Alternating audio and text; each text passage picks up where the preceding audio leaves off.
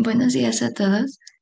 Me gustaría compartir con ustedes la cita que se encuentra en, en Eclesiastés 3.1, que dice, todo tiene su tiempo y todo lo que se quiere debajo del cielo tiene su hora. En otra traducción dice, todo tiene su momento. Todo lo que sucede bajo el cielo ocurre de acuerdo a un plan.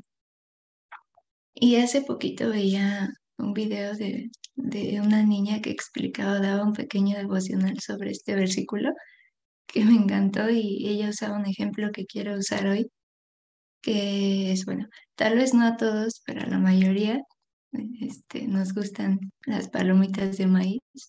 Me imagino que igualmente la mayoría alguna vez ha preparado o ha visto al menos cómo se, cómo se preparan, este, ya sea en ollita en, la estufa o, en el microondas.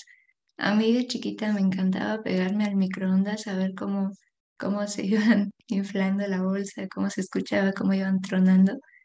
Y, este, y bueno, pues las instrucciones para hacerlas, en este caso en el microondas, pues es nada más sacarlas de la bolsa de plástico, meterlas al micro, ponerle alrededor de unos tres minutos y listo.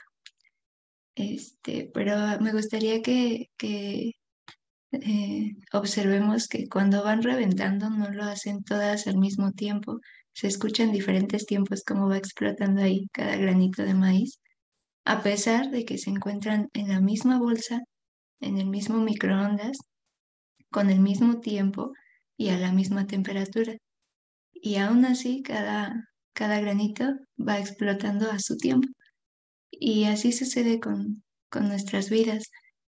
Cada uno de nosotros eh, hemos sido creados por Dios con un plan perfecto e individual, aunque tengamos las mismas edades o vivamos en el mismo país o vivamos a la misma, vayamos, perdón, a la misma escuela, trabajo, iglesia, este, pero a veces nos acostumbramos a vivir queriendo todo de manera apresurada y comparando constantemente nuestra vida con, con la de los demás y sintiendo que algo está mal en la nuestra.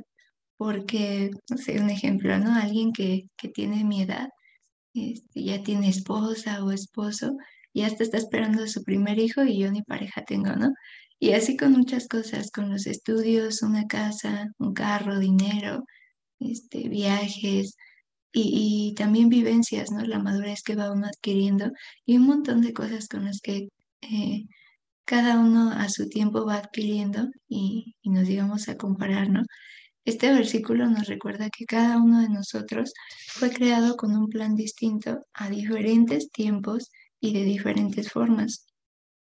Y que no hay la necesidad de estarnos comparando y estar creando esa presión de, de empatarnos con los demás como si fuera una carrera, este, y forzando todo en nuestras vidas. Y pues obviamente por consecuencia llegando a, a fracasos que lo único que hacen es lastimarnos y que terminan no yendo conforme al plan de Dios que tenía para ti.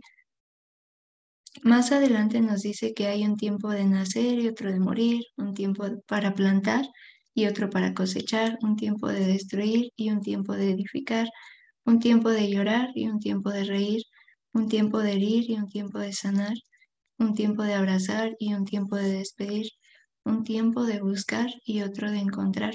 Y a mí me gustaría que cuando leas estos versículos, a cada término de, de cada oración le pongas para mí. Un tiempo de abrazar y un tiempo de despedir para mí, un tiempo de buscar y otro de encontrar para mí. Cada cada uno de estos es un tiempo que va a haber en tu vida. Y así dice Dios tiene un tiempo para cada cosa perfectamente planeado, pensado en hacerte crecer conforme a su perfecta voluntad, dando cada cosa cuando tú estés listo. Lo importante es que nos esforcemos por mantenernos cerca de Él, no mirando la vida de los demás, sino mirándolo únicamente a Él y moviéndonos hacia donde Él nos lleve para poder vivir nuestras vidas en su perfecto plan, viviendo cada oportunidad que nos ha agradecidos y permitiendo que cada tormenta en nuestras vidas nos ayude a madurar y a aprender todo aquello que debamos, todo haciéndolo tomados de su mano. Así que si nos encontramos en tiempos de plantar, pues esforcémonos. Si nos encontramos en tiempos de cosechar, disfrutémoslo. Si nos encontramos en tiempos de llorar, pues dejemos que nos consuele y nos fortalezca. Si nos encontramos en tiempos de reír, agradezcámosle. Si nos encontramos en tiempos de abrazar, valorémoslo. Si nos encontramos en tiempos de despedir, dejemos ir y aplica con amistades, trabajo, escuela, pareja, familia, todo lo que hay en nuestra vida. Y pues bueno, recuerda agradecerle a Dios por cada oportunidad de, de experiencia que ha planeado especialmente para ti y no desees la de los demás, porque lo que Dios preparó para ti, todo lo hizo hermoso y no le sirve a nadie más. Vamos a orar. Padre nuestro que estás en los cielos, eres maravilloso, Señor. Gracias por tu palabra que nos ayuda a poder vivir bien. Te pedimos que podamos comprenderla y hacerla realidad en nuestras vidas.